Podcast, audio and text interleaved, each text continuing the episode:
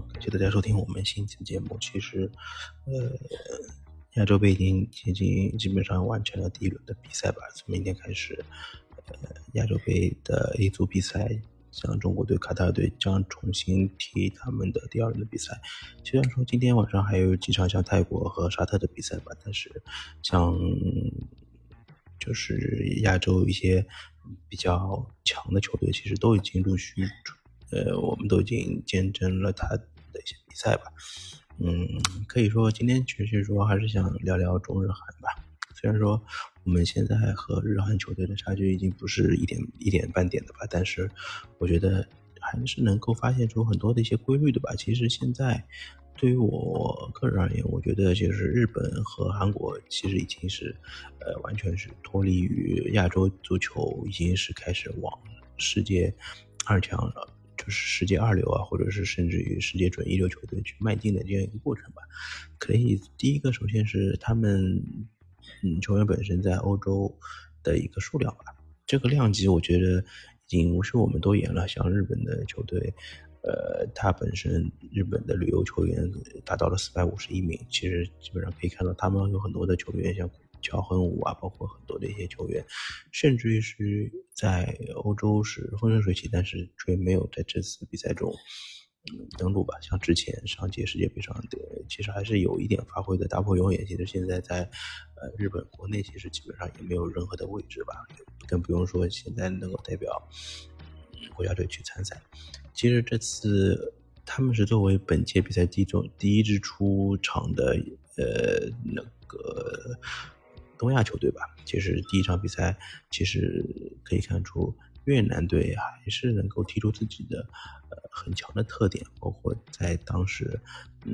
能够在主场三比一战胜中国队的比赛中，呃充分发挥自己的速度和技术上的优势吧。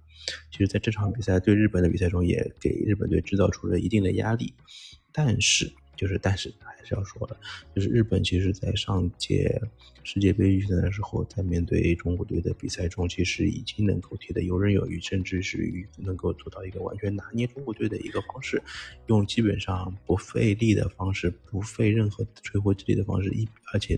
能够用最小的一个怎么说呢，一个伤害值来轻松的能够击败我们，这个我觉得还是，呃。已经就是远超出我们的想象了吧？其实这场对阵越南的比赛，我觉得也可以说是，嗯，一场这样的比赛的复制吧。虽然说这场比赛被越南队攻进了两个球，但是我觉得凭借自己的绝对实力吧，我觉得上半场开始，呃，就是稍微稍微发一下力，像那个南野拓实啊，包括像他们的有几个，甚至于我现在都报不上名字的球员，其实但是他们已经在欧洲能够踢上比赛。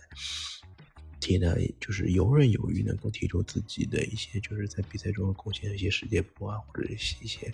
嗯一些超强的配合，甚至于在没有上富安健洋啊、三神勋啊这些，或者是像久保建英作为替补登场，没有把这些全全主力能够尽数上场的情况下，就是以四比二的比分轻松战胜越南，我觉得这个还是。足以看见他们的实力的吧。另外就是昨天韩国队的比赛，韩国队比赛其实，嗯，也可谓波澜不惊吧。其实上上半场或者是整场比赛的大部分时间里面，其实巴林队给到他们的身体上的压迫其实还是挺强的。就是一一方面可以看出，其实我们其实中国队在对像巴林队的比赛中，其实基本上已经拿不出什么呃为身体上的优势吧。其实包括这些西亚球队的。硬朗程度确实是能够给到我们足够的压力，但是在韩国队看来，就是能够凭借自己个别球员的一些发挥，就是昨天韩国队其实也是和日本队有相似的地方，但是我觉得相对来说，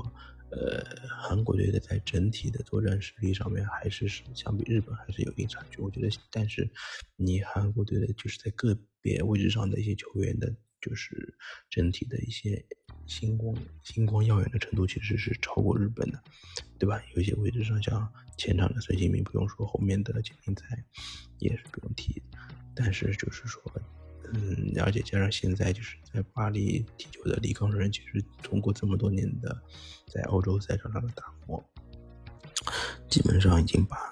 自己的技术上、身体上的一些优势能够充分发挥出来。其实这场比赛像一个，嗯，其实之前可以，我我印象中没错记错的话，像之前的比赛中，李康人他是通过自己比较花哨的一些技术啊。来充分撕扯对方那些防线也好，过人也好，但是这场比赛我觉得他更多的是一种化繁为简的这种踢法吧，就是通过自己就是一些比较精精简干练的一些盘带，能够摆脱对方的后卫，就是能够用自己的基本功和一些基本的技术动作，就能够轻松的扯出一些射门的空间去，嗯，然后利用自己精妙的脚法，然后去攻破对方球门。像第一个球是。张弓张弓搭箭，用就是很类似于梅西一些世界波的破门方式，直取球门的死角吧，一个十分角的破门。然后这场球打的也是非常的精彩。另外就是，呃，他在前场的话，就是能够充分的调动对方的后防线，然后他在第二个球利用对方的就是后防线的冒进吧，然后能够轻松摆脱。呃，与反正总体来说，他们能够利用自己的脚法。这场比赛其实像孙孙天王，包括其实很多球员，因为受到一些黄牌的黄牌上的一些一些问题，所以说他们也没有充分发挥自己的水平吧。但是整体来看，他们在个人的能力上，包括整体的踢法上，现在已经日趋成熟了。我觉得这个也是相当让我们，嗯，其实已经不能称为。让我们感到非常的惊讶了吧？觉得已经是见怪不怪了。我觉得已经能够充分调动这些所谓亚洲二流或者准一流球队，能够把他们玩弄于股掌之间，这个还是确实是已经在逐一体现他们这些球队的实力吧。而反观中国队，其实第一场比赛被塔吉克斯坦充分的调动，充分的呃就是压迫吧。这我觉得现在我们球队整体来说星光。耀眼的程度是不够的，而且我们球队所面临的情况是比较的复杂。一方面，其实这些老的一些球员，呃，有些可能受到一些身体上的一些，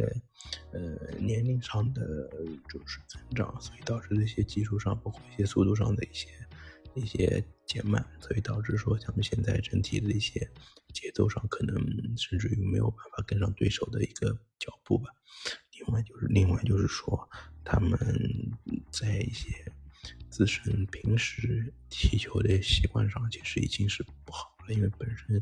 呃，球队可能是更多依靠一些外援来去主裁比赛，尤其是前几年的金元足球所带动的一些不良的习惯，其实更多的是看外援去调动比赛，而不是说自己去主裁比赛。所以说，比赛中可以看到，之前像在联赛中表现比较出色的王秋明，其实这场比赛。虽然说有就是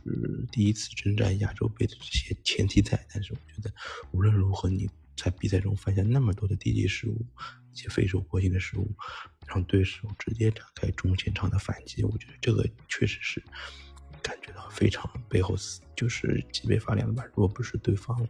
在前场把握机会的能力上，大部分球员还是不足，除了对方的那个十号。把握住了几次机会，但是为数不多几次机会，他们十号一次倒钩，一次摆脱射门，其实包括严俊林的几次扑救，足以让我们每感到就是脊背发凉。虽然说就是朱晨杰有一个头那个头球被呃裁判判因为张张光泰的越位，但是我觉得总体来说，我觉得我们这场比赛发挥是不合格的，是不合格的，因为我们其实一方面球。球员的实力本不应该这么差，而且本身我们在技战术上面，包括就是人员安排上，确实这场比赛中有不是特别理想的地方。但是我们现在整体在实力上和日韩的差距，我觉得已经是不我没有办法去比较了吧。我们我们现在呃能去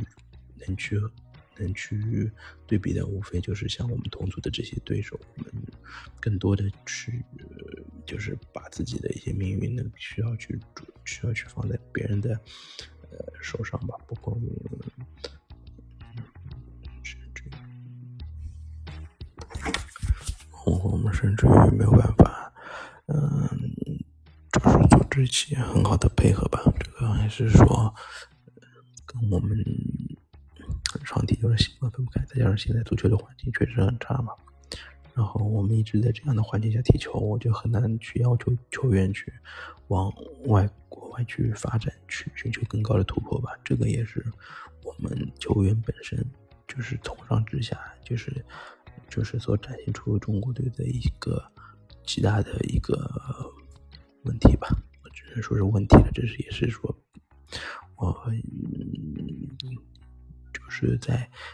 中日韩现在对抗的层面上，甚至于我们中国队可能现在是和香港队的